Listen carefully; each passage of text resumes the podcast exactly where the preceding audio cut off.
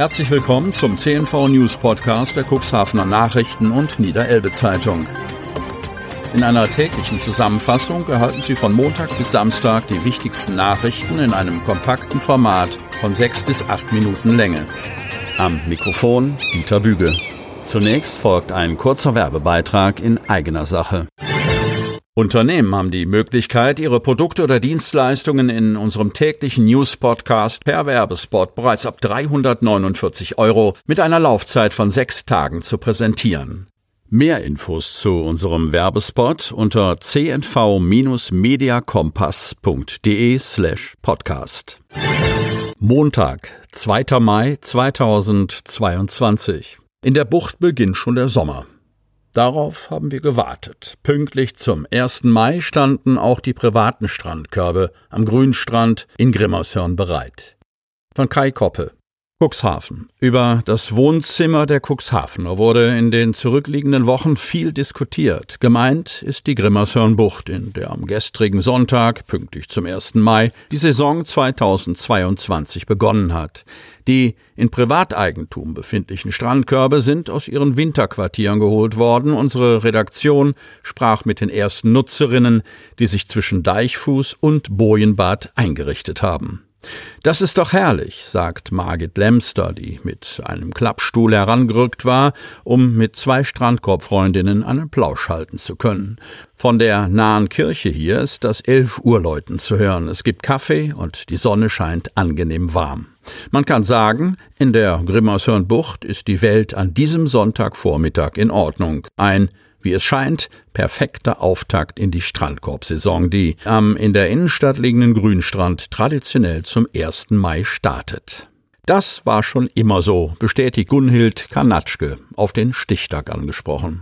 Die Cuxhavenerin hat schon als junge Frau einen Strandkorb in der Grimmershörnbucht gehabt und erinnert sich nicht nur an das frühere Sportbad, sondern auch an Zeiten, in denen am Grünstrand auch mal Kühe vorbeiliefen. Zeitweilig habe ihre Familie auch auf Körbe der in der Bucht ansässigen Vermieter zurückgegriffen.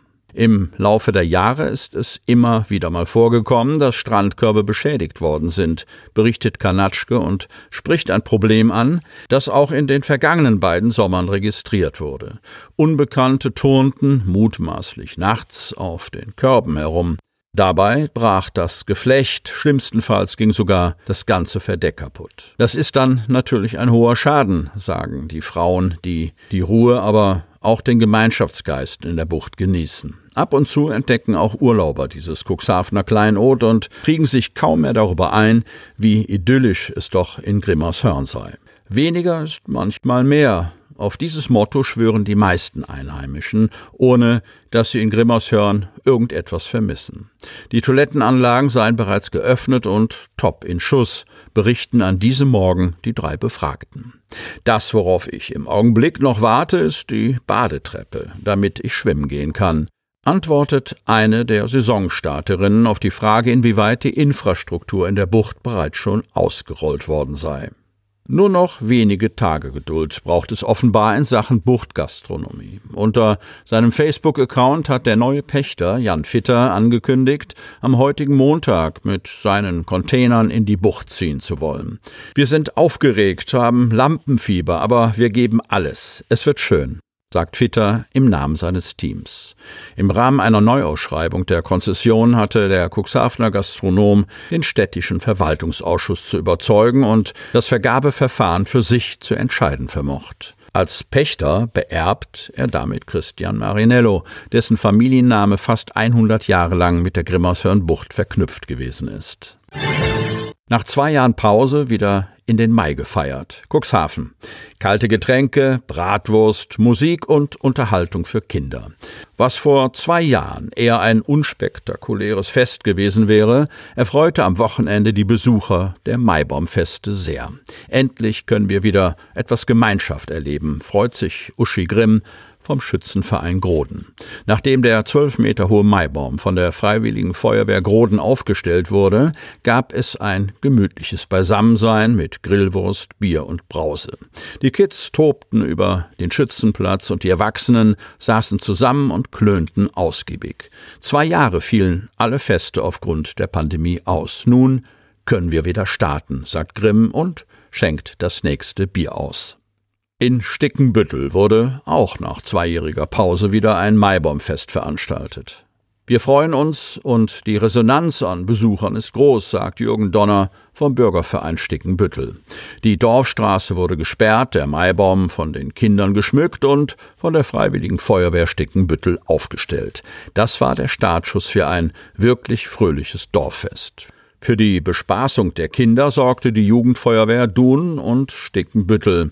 Es durfte kräftig mit Wasser gespritzt werden. Die Straße selbst war schon nach einer halben Stunde fröhlich bunt mit Straßenkreide bemalt. Popmusik, Bier und Bratwurst sorgten bis Mitternacht für eine ausgelassene Stimmung auf dem 43. Stickenbütteler Maibaumfest.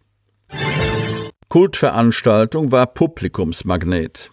20 Meter hoher Maibaum auf dem Vorplatz der Neunkirchener Grundschule aufgestellt. Von Gabi Jopin. Neunkirchen. Das vergangene Wochenende bot zahlreiche Möglichkeiten, sich auf den Wonnemonat einzustimmen. Vielerorts war es das traditionelle Maibaumfest, das nach zweijähriger Corona-Pause endlich wieder durchstarten konnte und die Möglichkeit bot, unter freiem Himmel zu feiern. Auch in Neunkirchen trafen sich hunderte Schaulustige, um das Aufstellen des geschmückten Maibaums vor der Grundschule zu bestaunen. Zwar wird der dortige Veranstaltungsklassiker immer von allen örtlichen Vereinen gemeinsam organisiert, doch federführend war diesmal der örtliche TSV dabei, der in diesem Jahr sein 100.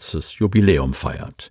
Der TSV-Vorsitzende Uwe Warrings konnte sich indes rundum zufrieden zeigen mit dem Verlauf. Denn bei strahlendem Sonnenschein wurde das Fest zu einem Publikumsmagneten. Jung und alt strömten in die Dorfmitte und wollten sich die Frühlingsaktion nicht entgehen lassen. Am Sonntagnachmittag war der fertig hergerichtete Baum in einem feierlichen Umzug zunächst von Brüning-Hemm kommend durch das Dorf transportiert worden, bevor er ohne maschinelle Hilfe und damit von Hand auf seinen endgültigen Platz gestellt wurde. Damit Sie ab sofort keine Podcast-Folge mehr verpassen, benötigen Sie lediglich einen sogenannten Podcatcher. Auf den meisten Smartphones ist dieser bereits vorhanden. Falls nicht, dann suchen Sie ganz einfach in Ihrem App Store nach einem kostenlosen Podcatcher wie zum Beispiel Spotify, Apple Podcast oder AntennaPod. Die hörten den Podcast der CNV Medien, Redaktionsleitung Ulrich Rode und Christoph Käfer. Produktion Rocket Audio Production.